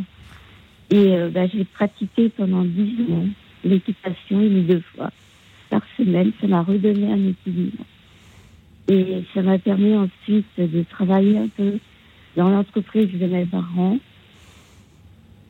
qui avait une fabrication d'alimentation animale. Et euh, je dois dire que physiquement, j'ai récupéré beaucoup à l'époque, mais euh, je prenais ça non pas comme un travail, mais comme de la rééducation, parce que ça me permettait de- d'entrer en contact avec des gens. Et euh, voilà ce que, je voulais vous dire. Et surtout aussi, c'est que au centre équestre, j'ai rencontré, disons, l'amour de ma vie. À l'époque, ça ne pouvait pas se concrétiser, ça ne pouvait pas se faire parce que je devais beaucoup récupérer pour pouvoir euh, avoir une vie normale. De couple, en fait, c'était pas possible. Mais ça m'a donné toujours euh, l'espoir. C'était- aussi un regain vers la vie, évidemment. L'amour, Voilà, l'amour, euh, fait. de, l'amour euh, amoureux, si j'ose dire, c'est, c'est, c'est le- c'est un très grand élan. Euh, Philippe Royer, merci beaucoup, Marilène. On va faire réagir nos invités. Euh, Philippe Royer sur ce beau témoignage de, de Marilène, Mm. tombée malade à 14 ans. On se sent un peu petit face, à, ce beau, petit, oui, enfin. face à ce beau témoignage. Moi, j'y vois le, signe de la création. Quand, on va en montagne, quand on s'élève, quand on se, je pense qu'on se rapproche de Dieu. Euh, voilà, je pense que quand on, est en lien avec les autres, c'est sûr qu'une personne euh, seule est toujours une personne en danger, même quand elle pense qu'elle va bien, donc encore plus quand elle rencontre des problèmes. Et je suis, je suis toujours épaté de, ces rencontres, de ces mobilisations, de ces, tous ces actes gratuits dans un monde où on nous dit que pourtant euh, tout doit être calculé et, qu'il y a, y a cet amour, il y a cette part de gratuité qui sera la plus importante à la fin de notre vie. C'est-à-dire que quand on relira notre vie, c'est pas le mois, ce sera pas le nombre de salariés que j'aurai dirigé ou les chiffres d'affaires qu'on aura fait. C'est certainement l'amour qui sera au cœur de, notre vie. Donc, euh, prenons conscience de ça et, et je veux dire, mobilisons- mobilisons-le dès maintenant. Et puis aussi, cette, euh, ça, c'est pas lié, mais c'était- c'était contenu dans le témoignage, cette, euh, cette communion entre l'homme et l'animal quand, Ouais. quand tout va mal aussi. C'est- Je trouve ça très beau que vous ayez retrouvé des forces aussi au contact de, des chevaux. euh. Oui, je pense qu'il y a beaucoup de personnes seules qui, qui, je veux dire, tiennent debout par le fait qu'il y a ce lien avec la création. Merci. Ma, ma soeur a un petit élevage de chiens, des collets. Et euh, bah, grâce à elle aussi, ça m'a permis de, de rencontrer des gens, de participer à des expos, euh, des expos des concours de beauté, de travail aussi, puisque elle a fait des, de l'agilité, euh, du pistage avec un. On avait Moi, je voudrais juste saluer cette- toutes ces personnes, là, des associations qui vont visiter les personnes seules, qui vont, qui font ça dans, dans l'ombre, c'est-à-dire qu'on ne les voit jamais et autres, et que, qui font un bien fou. C'est-à-dire qu'ils font un bien fou. Soit des personnes soit chez elles, soit à l'hôpital. soit Ah, dans les maisons de Ouais, retraite. Et voilà. Et dans un monde où on a abîmé le prendre soin, euh, globalement, euh, je trouve qu'il faut remettre en avant ce que, ce que font ces personnes d'extraordinaire. Merci beaucoup, Marilène, d'avoir témoigné ce soir à l'antenne. Merci infiniment de votre euh, témoignage euh, très touchant, très poignant et en même temps aussi plein d'espérance. Merci beaucoup. Euh, je, je me tourne vers le père euh, Erwan Chotti. L'exil à Babylone, a-t-on a-t-on déjà vu des crises pires? Voilà, c'est ça. C'est- C'est c'est quand j'entends euh, des chrétiens s'inquiéter de l'état de notre monde, et enfin, je veux dire, il y a de quoi. Euh, mais, notre foi et l'histoire de la Bible portent le souvenir d'une crise euh, absolument terrible, qui est celle de l'histoire de l'exil à Babylone. Euh, je, peux, avouer honnêtement que je n'avais pas beaucoup de souvenirs du catéchisme sur le sujet. C'est- plus mon, ma, ma formation biblique qui m'a fait découvrir et approfondir ce dossier. Euh, je rappelle juste que donc autour de Jérusalem au VIe siècle, c'était quand même au VIe siècle avant Jésus-Christ, c'était une crise terrible. C'est l'époque que j'ai un peu étudiée pour mon, travail de recherche euh, sur le prophète Jérémie. Il faut bien voir qu'après le- le- l'entrée en terre promise, Moïse, etc., il y avait l'idée que le peuple vivait en alliance avec Dieu et qu'il avait, il avait son petit pays, son pays petit mais indépendant, qui était la, la terre donnée par Dieu. Il avait son temple où euh, Dieu était présent avec l'arche d'alliance, etc. Euh, et il avait un roi qui gouvernait le peuple au nom de Dieu. Donc tout, tout était, euh, tout était compliqué au quotidien, mais, mais il y avait des signes très présents que le peuple d'Israël avait fait alliance avec Dieu, qu'il était différent des autres, que Dieu était présent dans sa vie, et ça se voyait très concrètement par euh, le territoire, le temple et le roi. Eh bien, en 587 avant Jésus-Christ, l'empereur Nabuchodonosor de Babylone vient, euh, détruit le temple, détruit l'arche d'alliance qu'on ne trouvera jamais, euh, prend possession du pays, et puis déporte le roi et tue ses fils devant lui avant de lui crever les yeux pour qu'il n'ait pas de successeur. Euh, et donc, on, est à une époque, au VIe siècle avant Jésus-Christ, d'une crise terrible pour la foi d'Israël, du- d'une crise très concrète, puisque les, gens sont déportés à Babylone, extrêmement loin de chez eux, dans un autre monde, euh, mais crise spirituelle, c'est-à-dire qu'est-ce qui reste de la- de l'alliance avec Dieu si tous ces signes ont, disparu? Euh, je- crois que dans, l'histoire d'Israël, c'est la plus grande crise, et ça a été pendant quelques décennies à Babylone le lieu d'un approfondissement de la foi en Dieu extraordinaire.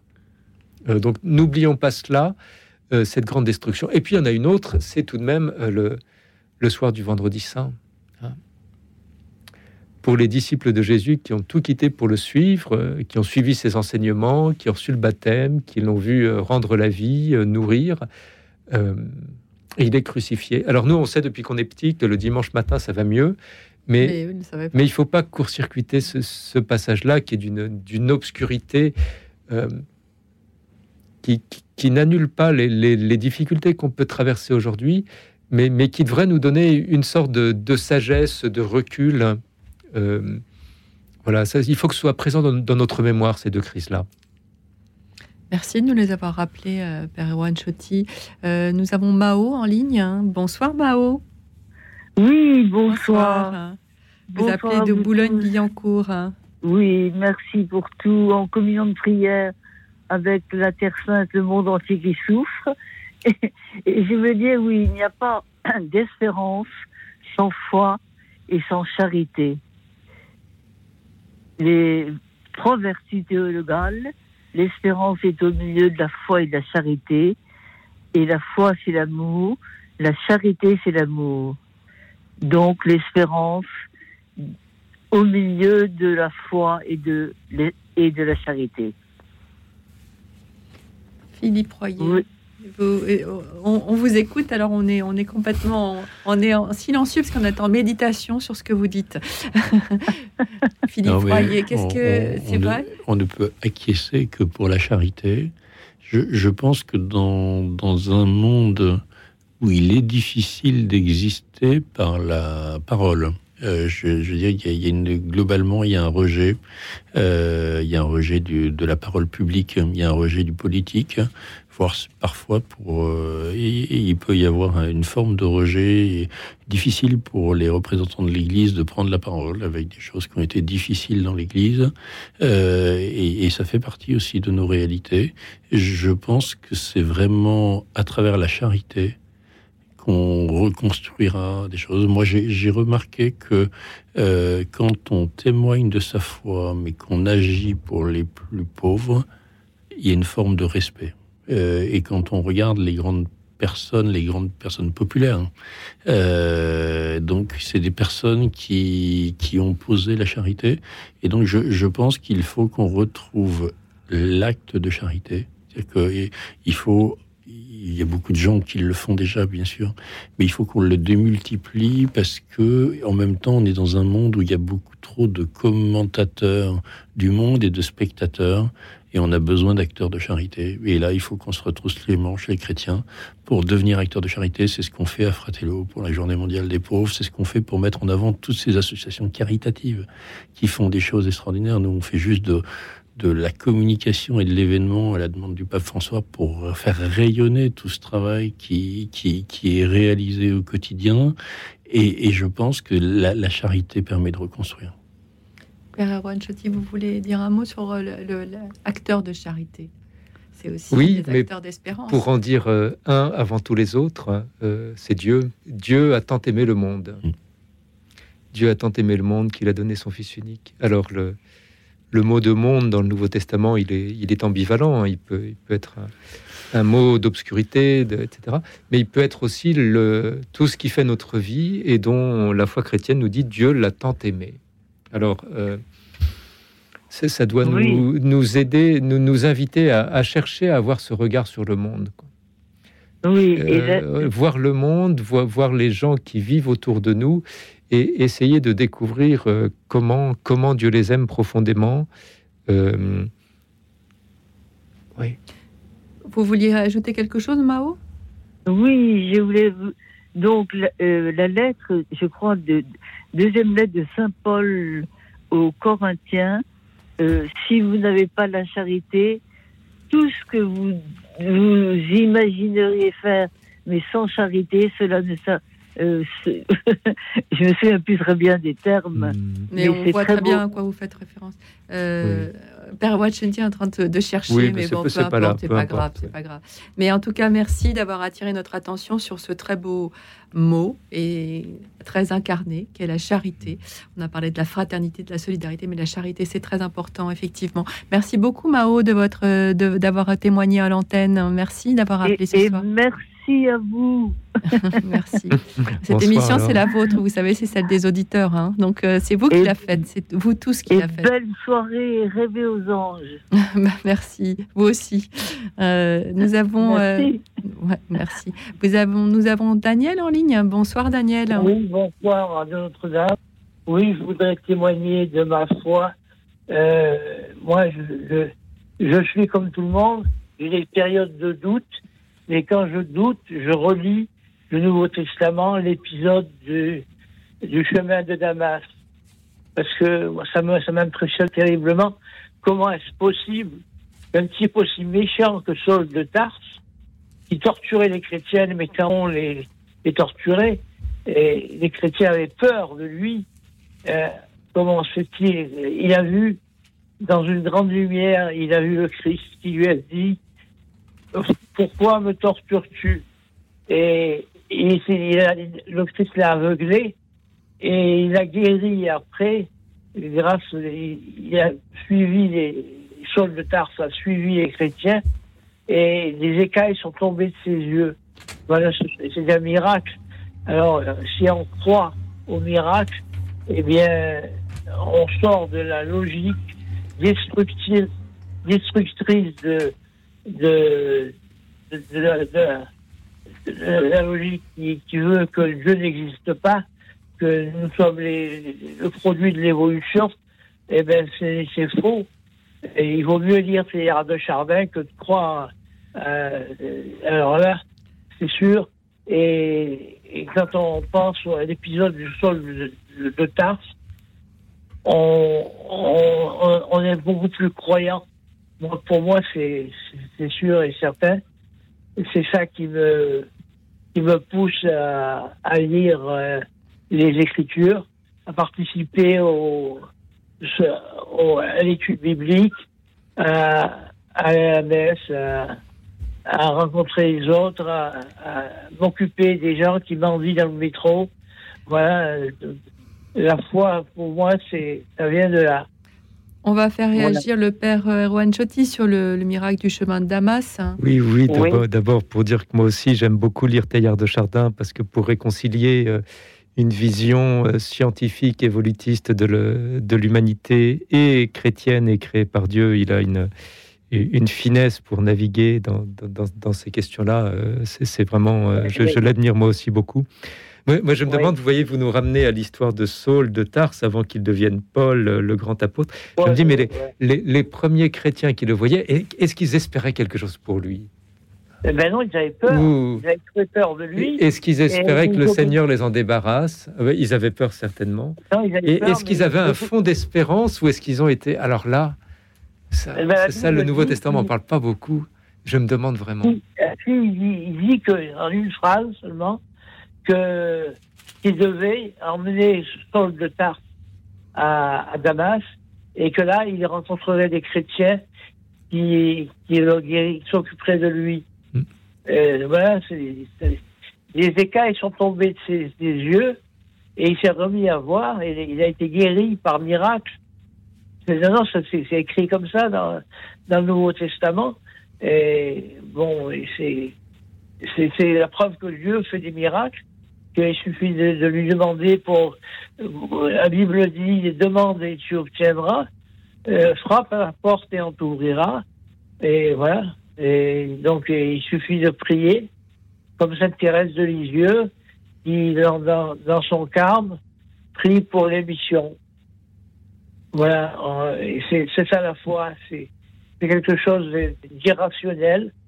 Et voilà, alors on peut Sainte dire Thérèse, aussi- de, Sainte de Lisieux, je, je vous coupe un instant, qui, qui a eu aussi beaucoup, beaucoup de, de difficultés, hein, de maux, de, de, de maladies, euh, qui a même connu, Oui, tout à l'heure je le signalais, la nuit de la foi, et qui a continué à garder l'espérance dans, ce, Voilà. dans beaucoup d'obscurité, hein, quand même, dans beaucoup de- Oui, de- oui, d'adversité, oui, oui, si j'ose dire.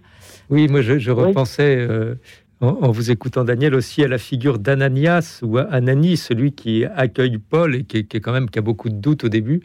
Je, me dis qu'on est peut-être euh, comme lui aujourd'hui. Je suis convaincu que le Seigneur fait naître plein de choses euh, nouvelles qui vont se révéler euh, très très fortes, très vivantes, et qu'on les voit pas encore beaucoup, et qu'on est comme Anani, on a un peu du mal à y croire.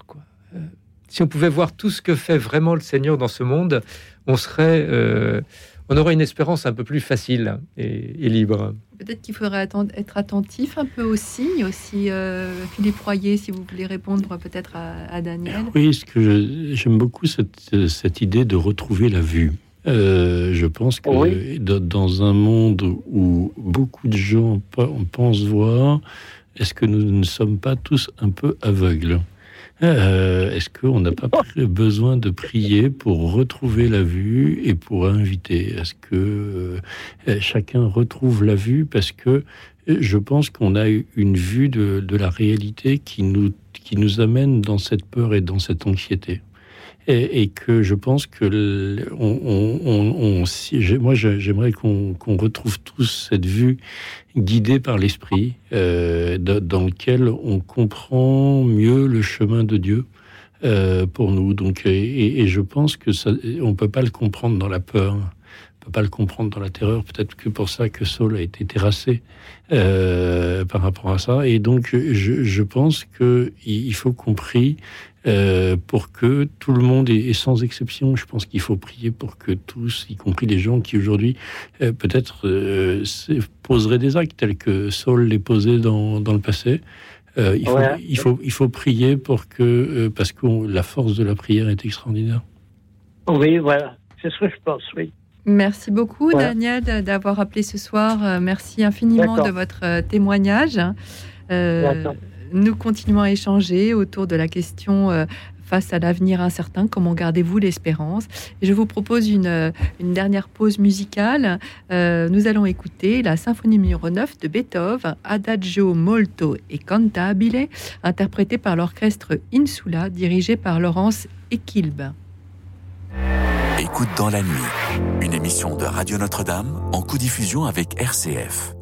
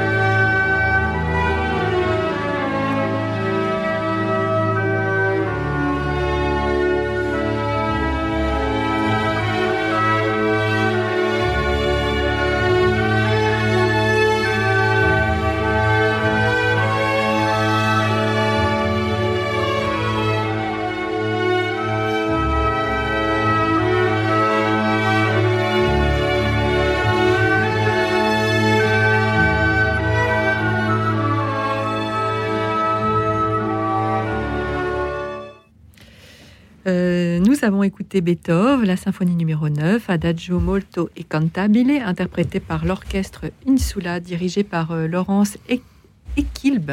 C'est difficile à dire. Et nous avons Liliane en ligne. Bonsoir Liliane. Ah, bonsoir à tous. Bonsoir. Bonsoir. Merci de prendre mon témoignage.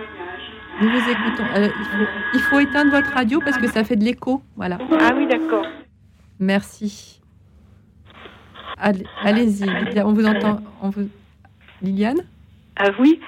Euh, voilà, euh, je, je témoigne parce que mon, mon enfant, euh, mon petit troisième, on s'est aperçu à 11 ans qu'il avait le sida, suite à une opération du cœur à l'âge de 2 ans. Et alors il me dit, je, je faisais le catéchisme aussi à l'époque, et il me dit, tu vois ton Seigneur. Un, je le voyais, il priait sur son lit, allongé. Tu vois ton Seigneur. Un, je le priais pour avoir une belle vie, une belle femme, et jamais cette maladie-là. Je lui ai dit, tu lui en veux? Il a fait un grand nom de la tête, et ça m'a sauvée. Et alors, euh, j'entendais parler que certains par- partaient à Medjugorje, c'était la guerre. Mais je dis, si eux partent, moi je vais partir aussi. Et donc j'arrivais là-bas, c'était, euh, il y avait un monde fou. Les Américains, tout, on priait tous.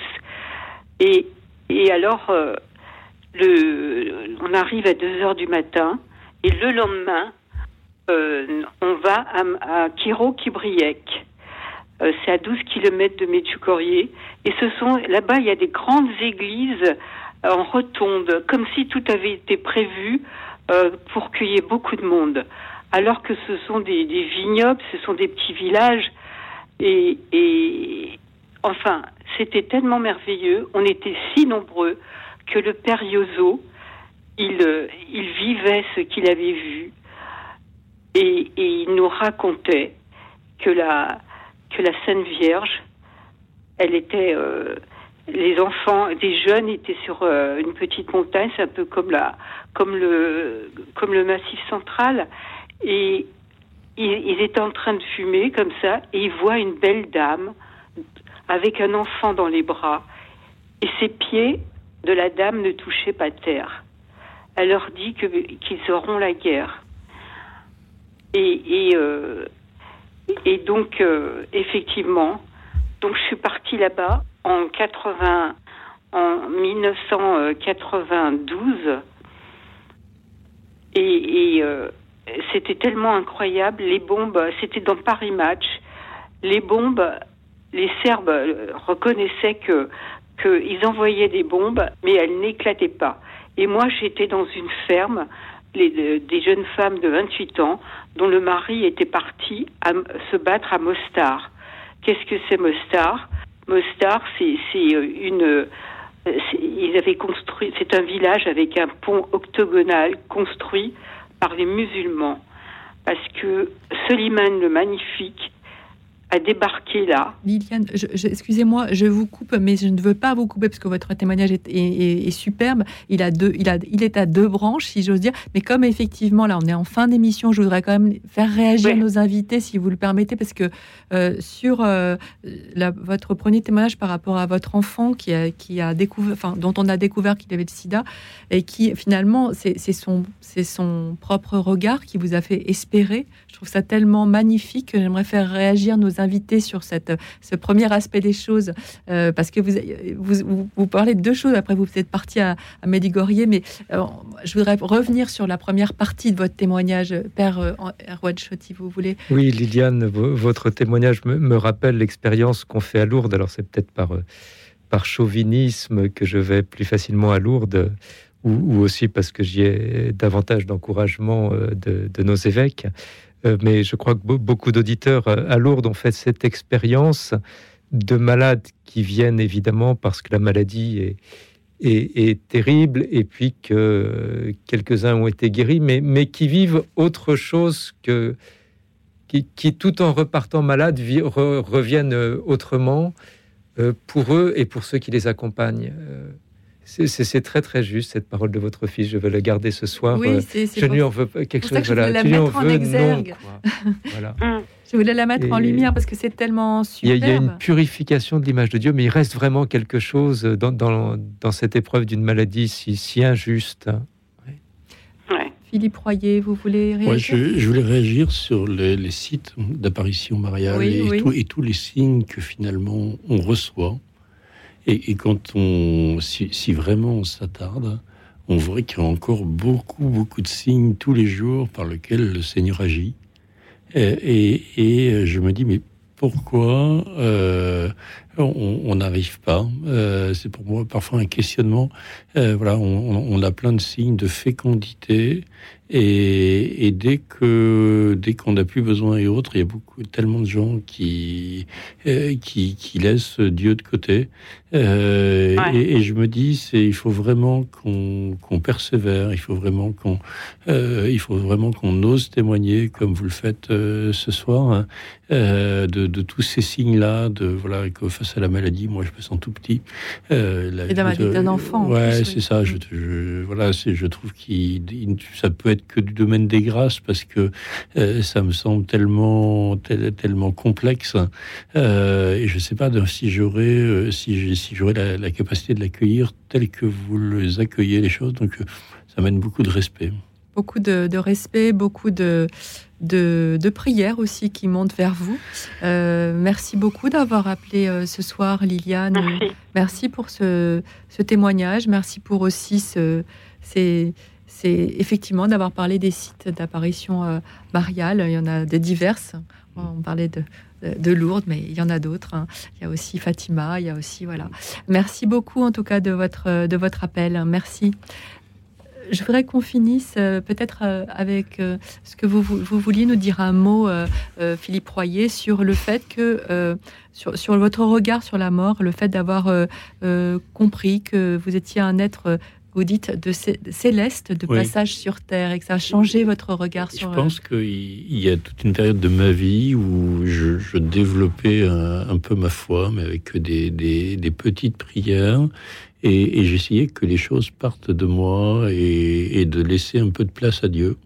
Euh, et, j'étais régulièrement déçu par la fécondité de ma vie. Il y avait à la fois des belles choses qui se passaient, les gens trouvaient que j'avais déjà beaucoup de chance, mais moi je trouvais que j'étais déçu et que cette fécondité de l'évangile à 30, 60, elle n'était pas là, ou à 100, elle, n'était pas là. Et, à un moment, je me suis rendu compte que euh, c'est en lisant le fait que le chrétien était un être céleste de passage sur terre que euh, à la fois ça m'a libéré de cette peur de la finitude parce que j'ai vraiment euh, espéré dans cette vie éternelle.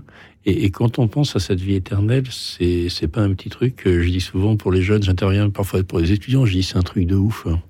euh, cette vie éternelle c'est énorme. Euh, d'ailleurs il y a plein de milliardaires qui essayent d'investir pour le transhumanisme et autres. Et, et nous il faut qu'on révèle que c'est gratuit euh, et il faut qu'on révèle que cette vie éternelle, elle est donnée à tous, y compris aux plus petits, particulièrement aux plus petits.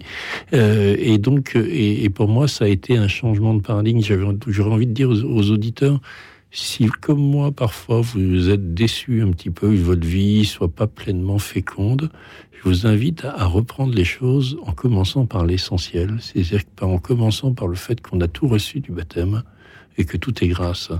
Et, je pense que même si le monde nous annonce plein de nouvelles, il faut commencer la journée par lequel tout est grâce.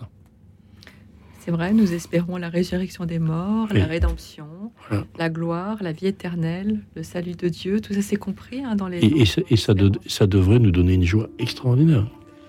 Bien, ce sera le, le mot de la fin puisque l'émission touche à sa fin. Merci à tous les auditeurs qui ont appelé ce soir très nombreux. Euh, vous avez vu que nous avons des petits problèmes au départ euh, et même tout au long de l'émission, donc je n'ai pas pu prendre tous les appels, mais nous en avons pris beaucoup. Pardon à Florence, pardon à Cathy, pardon à Georges. Euh, Florence qui a appelé plusieurs, à plusieurs reprises que nous n'avons pas pu prendre à l'antenne. et pardon aussi à Ahmed euh, et à Catherine. Euh, merci infiniment à vous. Euh, Philippe Royer, président de Fratello, auteur de S'engager pour le bien commun aux éditions de l'Emmanuel, et à vous, Père Erwan Chotti, jésuite, enseignant au Centre Sèvres et auteur de Jérémie, paru aux éditions du Cerf, d'avoir été à nos côtés ce soir pour parler d'espérance dans un monde en ébullition, dans un monde compliqué et, et dans cette actualité tragique. Merci à toute l'équipe, merci à Alexis Duménil, le réalisateur dont la tâche n'était pas aisée ce soir. Merci à Catherine et François, nos deux bénévoles qui ont pris vos appels au standard, ainsi que Denis Thomas. Il me reste à vous souhaiter une nuit douce et reposante, car demain, soyez-en sûrs, nous accueillerons la lumière étincelante du jour nouveau.